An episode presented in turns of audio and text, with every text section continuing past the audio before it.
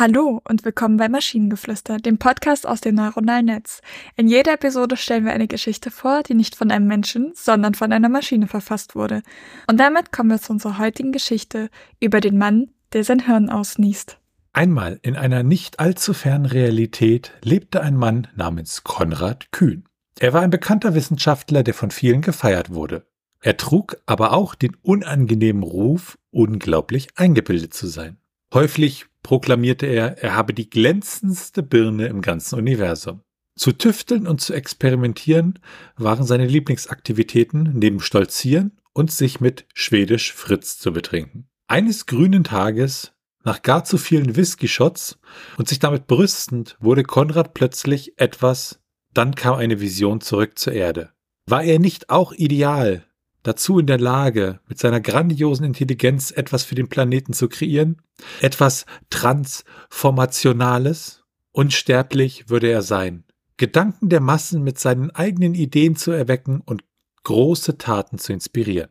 In zweckbestimmten Wahnsinn begann Konrad ein neues Hyperprojekt. Etwas so Visionäres, so Erschreckendes, so absolut übertrieben Cleveres, er entschied sich dafür, sein gesamtes beeindruckendes Wissen auszuschütten und tatsächlich das Unmögliche möglich zu machen. Er wollte sein eigenes Gehirn ausbringen. Mit nahezu barbarischer Leidenschaft und Hingabe tüftelte er an einer faszinierenden Maschine. Nicht ein Stück Grün könnte grüner sein als das Flimmern der flackernden Kontrollleuchten seiner skurrilen Maschine. Es war ein mechanisches Ungetüm mit bunten Kabeln, blinkenden Dioden und einem Headset-ähnlichen Apparat zur Vermessung seiner Gehirnwellen. Monatelang tüftelte er bis in die frühen Morgenstunden, ging Virtualisierungsprozessen auf den Grund, seine Frustration im Berg zusammengecrashter Testläufe anschreiend und den Erfolg in den Himmel lobend. Für sein großes grünes Ziel, sein Gehirn auszuquetschen wie eine überreife Zitrone, hatte er sogar seine geliebten Shots aufgegeben. Und dann, eines spätpreußisch grauen Morgens, trat der Moment der Wahrheit an die matte Vorhang. Die Reihen seiner fünf hausgemachten Computer summten würdevoll, als sich Konrad selbst mutig in die Gedanken Enigmatographie Mensch-Maschine setzte.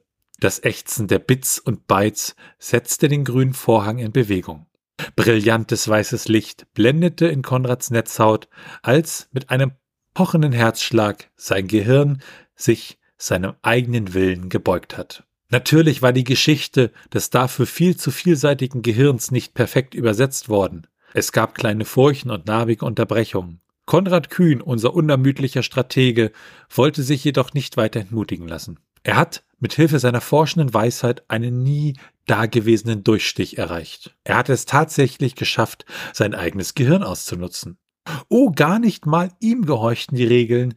Sein Wissen wurde der Menschheit gelegt. Die erschöpfende Expedition der männlichen Egozentrik hörte schließlich auch ein Glück passieren auf, antwortete geehrt, ich bin bereit. Seine anspruchsvollste Arbeit ist uns wertvoll. Sie werden sagen können, sagen Sie mit flüchtigen Flügelfetzen, wir neigen auch hier ein vorläufiges Todespferd. Senkonrads in der beste Baum, der viele Früchte trägt. Jedenfalls ist es für Konrad und einen Mimen inspiriert, tolle im Windschatten Platinspiegel zu summen und Tier zu gewinnen.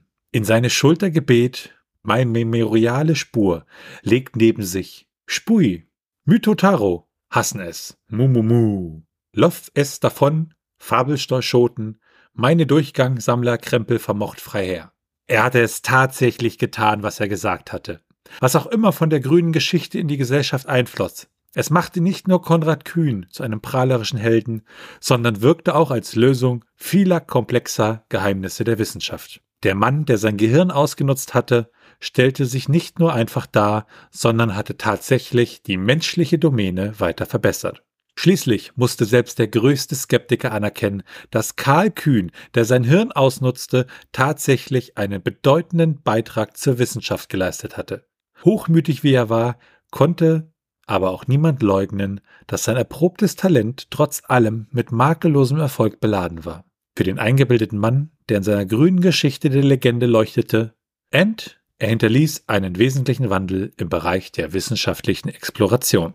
Das Universum revanchierte sich natürlich oft für so viel Eitelkeit, die einmal rein produktiv war und sicher so weiter. Ganz sicher.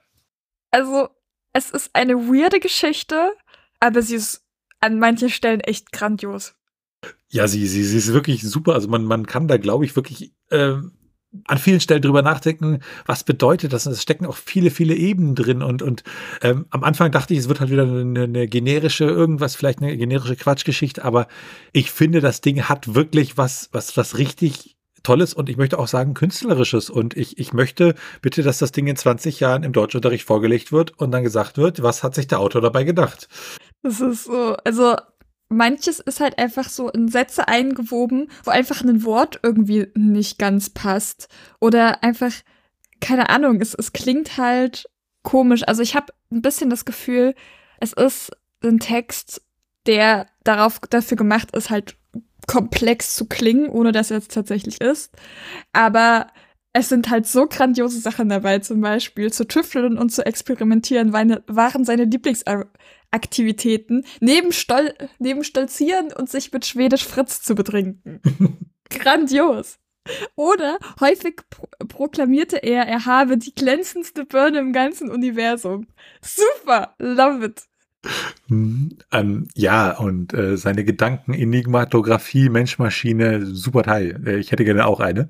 Auch wenn ich nicht genau was sie weiß, was ich sie macht. Aber äh, was mir aufgefallen ist, am Anfang hieß er Konrad Kühn und am Ende wurde er einmal Karl Kühn genannt. Ja, ist mir tatsächlich nicht aufgefallen. Aber was mir aufgefallen ist, dass das am Prompt vorbeigeschrieben wurde. Also der Text ist an sich, in sich konsistent und irgendwie auch grandios, aber er niest ja nicht sein Gehirn aus. Also das war ja die Vorgabe. Nein, das tut er nicht. Er bringt es aus. Ja. Wie auch immer man auf die Idee kommt, sein Gehirn ausbringen zu wollen. Ich finde auch, da sind so tolle Sätze, die irgendwie so, so, so, ja, fast schon poetisch sind. Zum Beispiel, jedenfalls ist es für Konrad und einen Mimen inspiriert, tolle im Windschatten, Platinspiegel zu summen und Tier zu gewinnen. Das kann natürlich völliger Nonsens sein, aber es kann auch was bedeuten und ich mag dieses, also es, es, gefällt mir irgendwie sehr an der Stelle. Und das Witzige ist, der Text wird ja dann, äh, das wird man beim Lesen ja auch äh, beim Zuhören gemerkt haben, wurde der Text an einer Stelle doch sehr, sehr schräg von den Wörtern her und so. Und ich hatte dann irgendwie so die, das Gefühl, dass er das vielleicht sagt oder denkt oder äh, als praktisch sein Gehirn in dieser Maschine ausgewrungen wurde, weißt du? Ja, okay, das, das, könnte, das könnte tatsächlich Sinn ergeben. Fand es, also ich habe mich so weggehauen, als du das vorgelesen hast, diese, dieser, diese Stellen, die absolut keinen Sinn ergeben haben, auch im, im, Wind, im Windschatten Platinspiegel zu summen und Tier zu gewinnen. Ich habe wirklich überlegt, was, was will mir der Autor damit sagen? Aber irgendwie ist es grandios. Also ich glaube, meine, meine Endbewertung für diesen Text ist einfach, ähm, Loffes davon, Fabelsteuchschoten, meine Durchgang. Dazu ist nichts hinzuzufügen.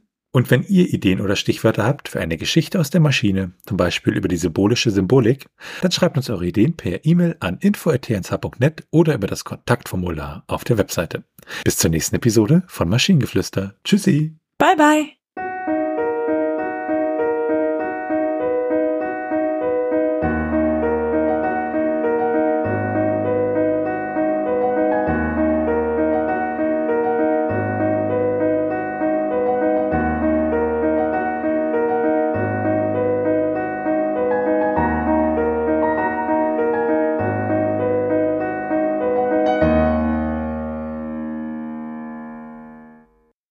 Produktion von Tone Age. T1H.net